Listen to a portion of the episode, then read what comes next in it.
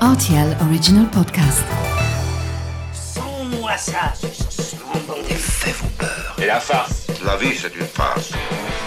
Ma soupe, s'il vous plaît. Ça tord les chocolates. On se calme, nos germes-là Mais combien de fois je dois vous dire que c'est susceptible, l'aubergine? Tous les produits sont là, alors je vais commencer. Salut, c'est Mathieu Lopez, bienvenue dans ma cuisine. Lorsque l'on mélange le Tex-Mex et les arômes de l'Italie, c'est l'explosion des saveurs. Voici la recette des quesadillas à l'italienne. On retrouve la quesadilla dans toute l'Amérique centrale. Elle est réalisée à partir de tortillas et de fromage fondant. Qu'à cela ne tienne, on va reprendre les fondamentaux, mais en lui donnant les couleurs de l'Italie aujourd'hui.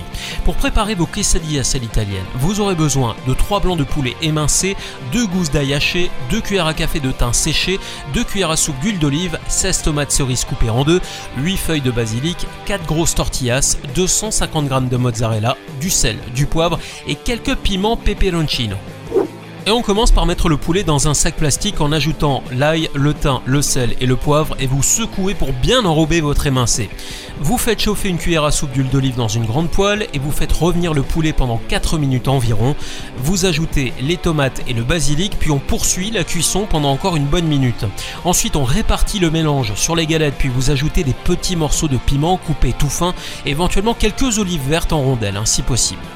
Enfin, vous la mozzarella en la répartissant sur le dessus avant de rouler et en serrant pour bien enfermer la farce. Dernière étape, vous chauffez l'huile dans une grande poêle et vous ajoutez les quesadillas une par une. C'est un peu comme pour les crêpes, vous faites cuire à la queue leu et quand le dessous de la galette est bien doré, vous la retournez et vous servez immédiatement afin que le fromage reste bien fondant. Voilà, j'étais ravi de vous recevoir dans ma cuisine pour ces quesadillas revisitées aux couleurs de l'Italie et maintenant c'est à vous de jouer les chefs en cuisine.